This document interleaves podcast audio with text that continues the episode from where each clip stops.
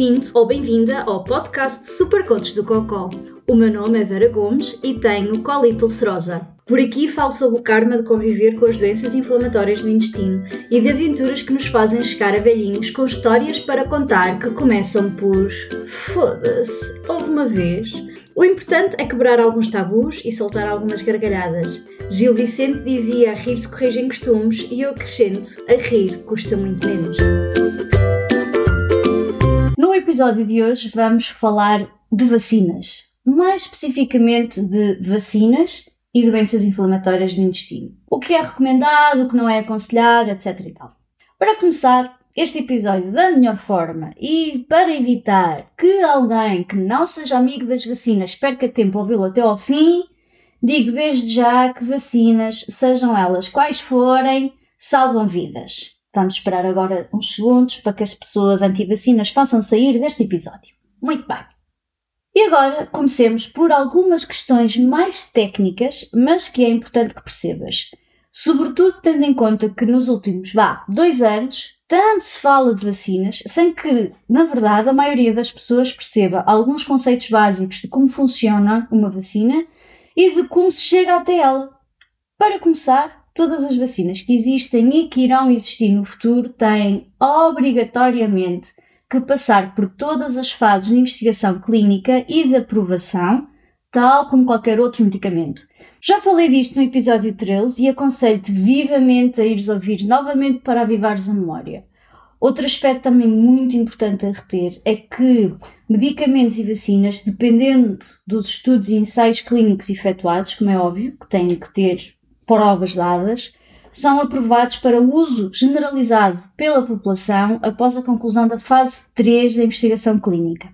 Depois disto, todos os medicamentos, desde o paracetamol ao biológico e, claro, as vacinas, ficam no que se chama na fase 4, assim para o resto da eternidade. E o que é que é esta fase 4? É a fase chamada de farmacovigilância e que consiste sobretudo em dois aspectos por um lado, estudar mais sobre o medicamento ou a vacina, como interage com o corpo humano e possíveis efeitos secundários a longo prazo, e por outro lado, é aquela fase em que se reporta às autoridades competentes, por exemplo, o Infarmed em Portugal, os possíveis efeitos secundários que até ao final da fase 3 não tinham sido descobertos Qualquer um de nós pode e deve reportar efeitos secundários que não constem na bula, aquele papelinho que vem dentro das, das caixinhas dos medicamentos. E claro, cumprindo os critérios, todos nós podemos participar nos estudos realizados nesta fase 4. Aliás, foi esta a minha primeira experiência num estudo clínico. Foi um estudo sobre a optimização das doses do Infleximab, o primeiro biológico a sair que existe há mais, pá, de 20 anos. Outro aspecto importante que deves saber sobre vacinas é que, ao contrário de medicação, as vacinas não precisam de ser distribuídas pela corrente sanguínea para fazer efeito. É igualmente perfeitamente normal que possas sentir dores, inchaço ou até ter vermelhão no local da injeção e até episódios febris. Contudo, efeitos adversos graves ou muito graves, no caso das vacinas, na verdade são raros. Além disso, o risco de contrair a doença que a vacina previne, acredita, são bem piores do que os riscos associados a receber uma vacina. De qualquer forma, e para perceberes como as vacinas funcionam, basicamente e de forma muito simplificada, as vacinas imitam a doença que pretendem prevenir. Ou seja, durante a vacinação, uma versão modificada do organismo que causa a doença, seja ele um vírus, ou uma bactéria, ou uma toxina, ou o que for, e que não tem capacidade de crescer dentro do teu corpinho, adivinha, é introduzida no teu corpinho. Neste caso, vamos imaginar, porque é o mais comum, aquela injeçãozita que levas no braço. Normalmente é através dessa injeção, mas também há, por exemplo, vacinas em comprimidos ou em sprays. Portanto, recebes a vacina, e o sistema imunitário irá responder da mesma forma que iria responder, como se fosse numa situação real e de uma forma natural, ao organismo que causa a doença. Ou seja, o organismo pode ser esse vírus, essa bactéria ou essa toxina. Ou seja, no fundo, no fundo, se a gente pensar aqui bem, Fazer uma vacina é, no fundo, levar o sistema imunitário à escola para que ele aprenda o que fazer em caso de ameaça real. Outra coisa importante que deves saber antes de falar especificamente das doenças inflamatórias do intestino e vacinas tem a ver com o processo de produção da vacina. E a primeira coisa a fazer é criar uma versão modificada desse tal microorganismo que causa a doença. E porquê é que é modificado? é modificado para que o sistema imunitário ainda assim o consiga reconhecer, mas que essa bexesa não te faça mal e não desenvolvas a doença. Existem, assim, três tipos de vacinas. Existem as chamadas vacinas vivas, as vacinas inativas e as vacinas de subunidade.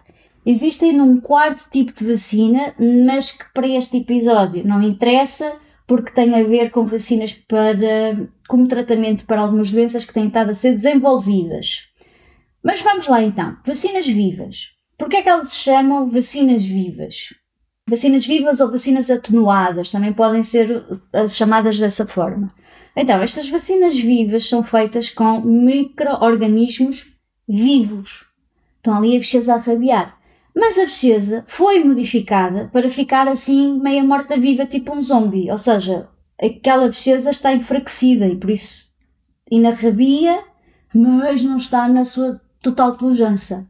Este tipo de vacinas são impecáveis para o sistema imunitário aprender a sua lição, porque na verdade são muito semelhantes àquilo que acontece naturalmente se existisse uma infecção, mas não é propriamente recomendado este tipo de vacinas às pessoas que têm o sistema imunitário enfraquecido. Ou seja, no caso de pessoas com doença inflamatória do intestino a fazerem imunossupressores ou biológicos ou corticosteroides acima de certas doses, este tipo de vacina não é recomendado.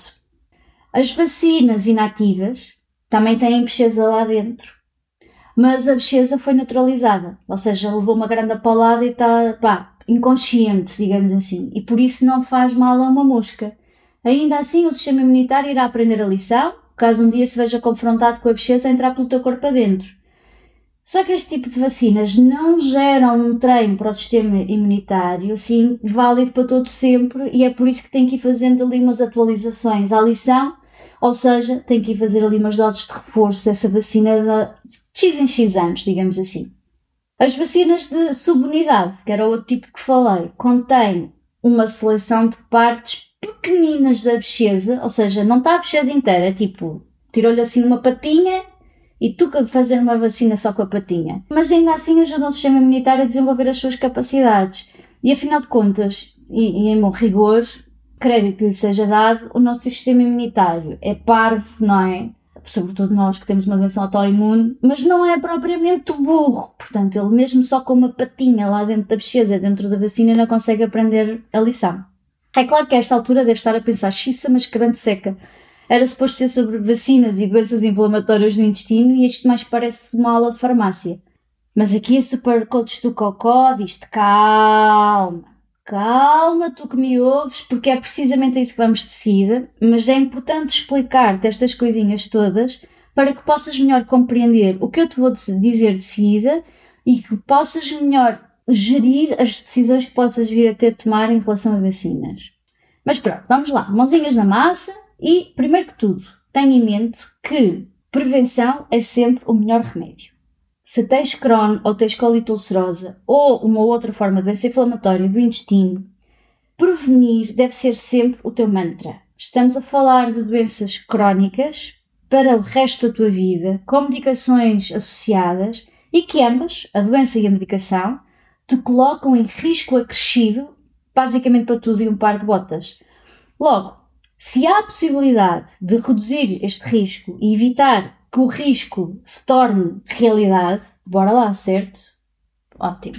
Portanto, vacinas, no fundo, é como usar um cinto de segurança. Assim, um cinto de segurança no carro, não é? Só te lembras que ele lá está e que te ajudou quando tu basicamente tens um acidente e não saíste disparado pelo para-brisas se as vacinas levam o teu sistema imunitário à escola a aprender umas coisas em como melhor te defender, parece-me óbvio que o melhor é aprender a lição, não é? Antes de teres que aprender fazendo.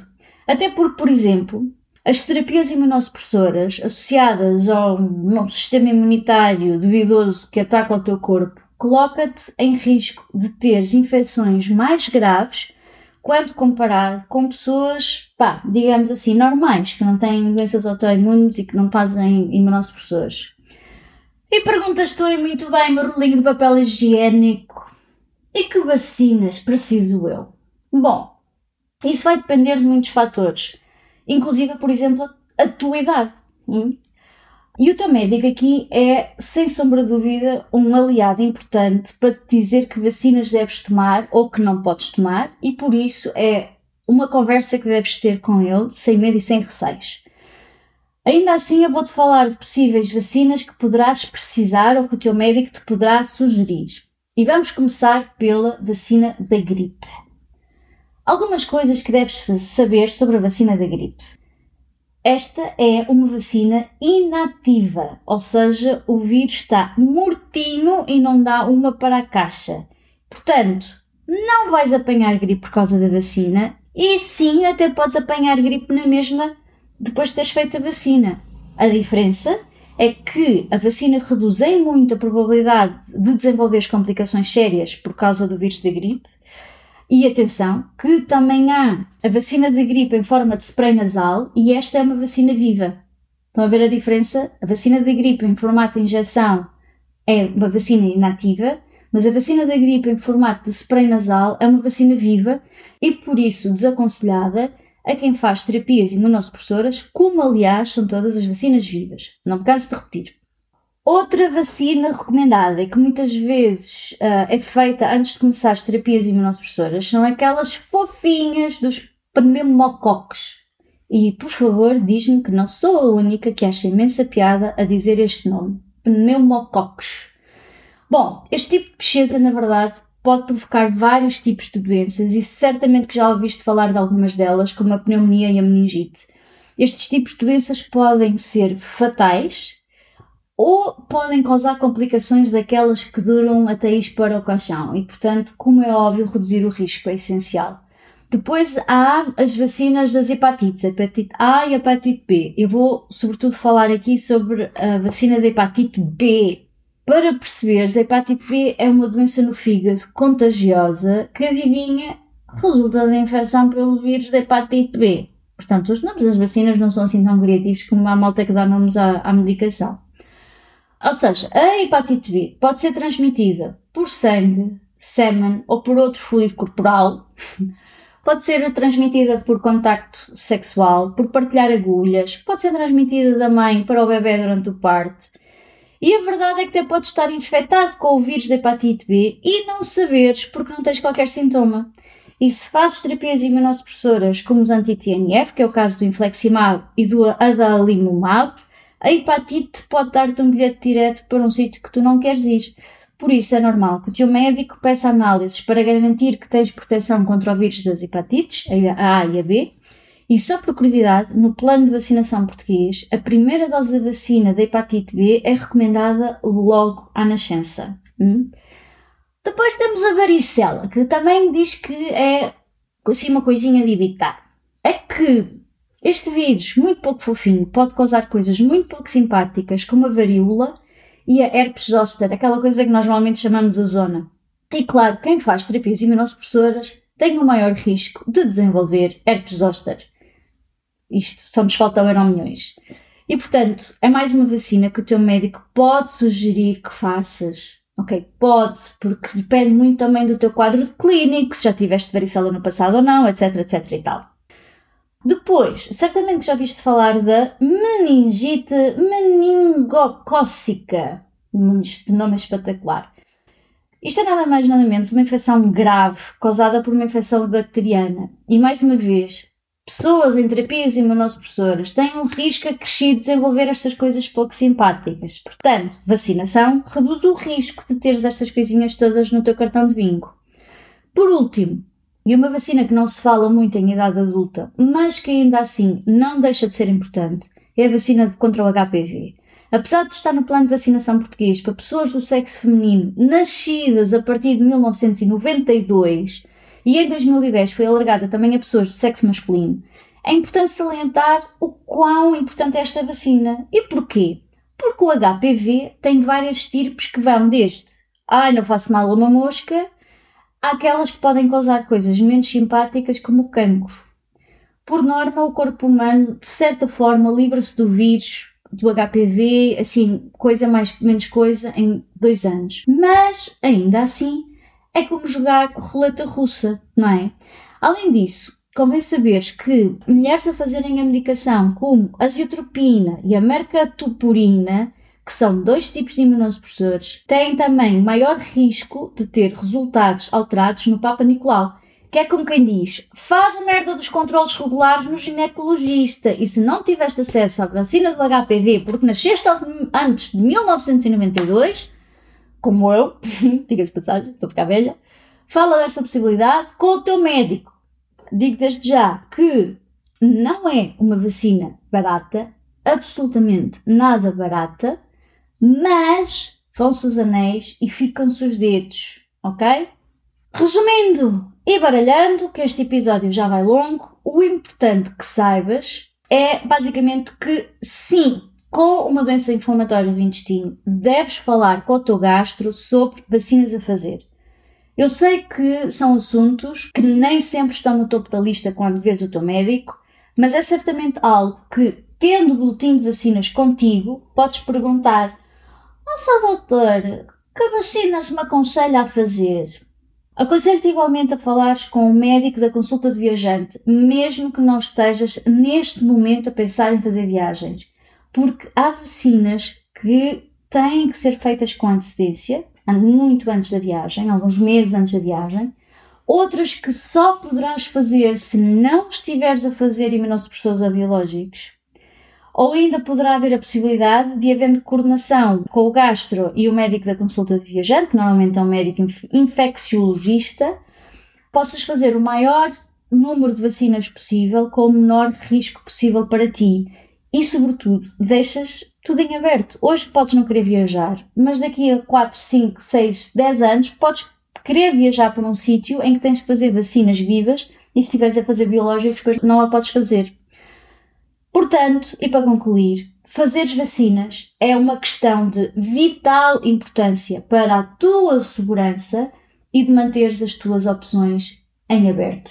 Foda-se, uma vez! Confessa que depois de umas semanas sem esta rubrica no podcast já estavas a ressacar. Pois bem, deixa-me partilhar contigo aquela vez que, ainda sem saber muito bem o que é que se estava a passar comigo e com a minha tripa, resolvi ir à Índia. Eu sei, a minha gastra ficava sempre felicíssima quando eu lhe dizia aos sítios onde ia. Como nessa altura andava toda marada e com o sistema imunitário aos saltos ia para o outro lado do mundo, é óbvio que nem hesitei e fui fazer a consulta de viajante. E como é óbvio, além da medicação de prevenção que tive de levar comigo, tive também que fazer algumas vacinas. Quatro, para ser mais exata. E eu, armada em ramo, mas porque na verdade não queria voltar outra vez ao hospital, disse à senhora que me deu as vacinas: olhe, dê duas em cada braço e não se fala mais no assunto. E ai, relinho de papel higiênico me ouves neste momento. Que péssima ideia que eu tive! É que o meu sistema imunitário maluco foi fazer reação a que uma vacina e o resultado foi ficar com dois bracinhos a doer que durante dois dias nem lavar a comida à boquinha conseguia que os bracinhos não mexiam. Se gostaste do que ouviste ou achaste interessante, se esboçaste um sorriso ou soltaste uma gargalhada, então está na hora de seguir os desígnios do Buda e envia-nos uma mensagem e que Buda do Cocó esteja contigo. thank you